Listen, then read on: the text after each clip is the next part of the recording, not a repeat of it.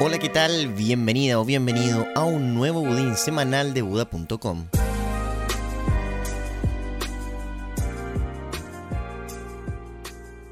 Hoy no habrá análisis, pero sí hay un recordatorio de que Bitcoin nació con un meme. En el bloque Génesis está escrito un mensaje que dice así: The Times 03 de enero del 2009. Chancellor on brink of second bailout for banks. Esta frase hace referencia al titular del diario inglés The Times ese día y cuenta cómo el canciller estaba a puertas de salvar a los bancos nuevamente tras el impacto que sufrieron por la crisis subprime. Si quieres ver el mensaje en un explorador de bloques, puedes ir a nuestro blog blog.buda.com y hacer clic en la primera imagen que encontrarás de este post. Esto es muy importante. Si quieres consejos sobre cómo cuidar tu cuenta y tu inversión en Buda.com, lee la guía de inversión responsable que creamos para ti y puedes encontrar al final de nuestra página web.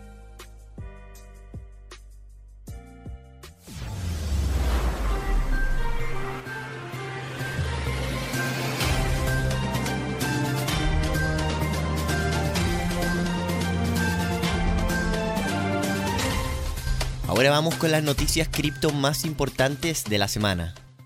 Atención Chile porque este lunes 19 de julio a las 19 horas estaremos junto al ex senador y actual constituyente Felipe Arboe en un segundo capítulo de nuestro ciclo Conectados con Chile 2021.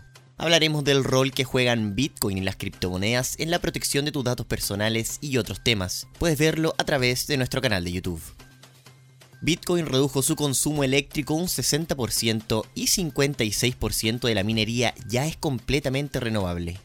La Universidad de Cambridge informó que el consumo eléctrico de Bitcoin se ha reducido en un 60% en los últimos dos meses. Esta noticia se conoce después de que el Consejo Minero de Bitcoin informara la semana pasada que el 56% de la electricidad que se usa para minar viene completamente de fuentes renovables. Recordemos que como te contábamos en el post Bitcoin, buena o mala noticia para el planeta, la energía renovable es la más barata de todas e incentivar la minería Bitcoin ayuda a que cada vez se creen más plantas renovables.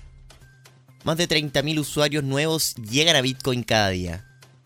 Según información de Glassnode, la plataforma de análisis de blockchains, la cantidad de usuarios nuevos entrando a la red Bitcoin todos los días superó los 32.000, un nuevo máximo en 2021 el renombrado analista cripto Willy Woo explicó que el comportamiento que estamos viendo ahora no se asemeja a un bear market o un mercado bajista.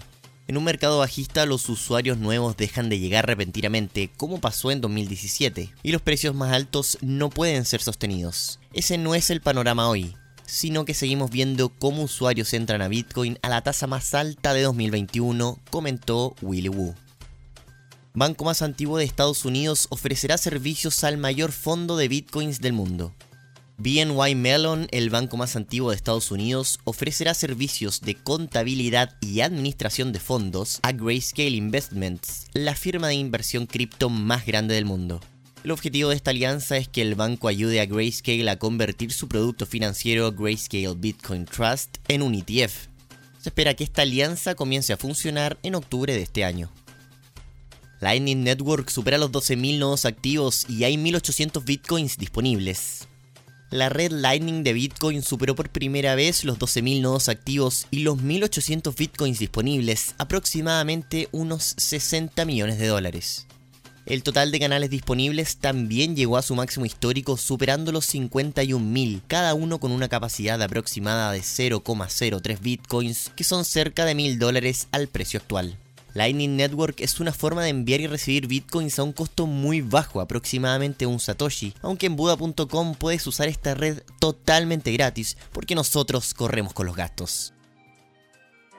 Muy bien, y eso sería todo por hoy, espero que hayas aprendido algo nuevo esta semana y por supuesto que nos vemos para la próxima.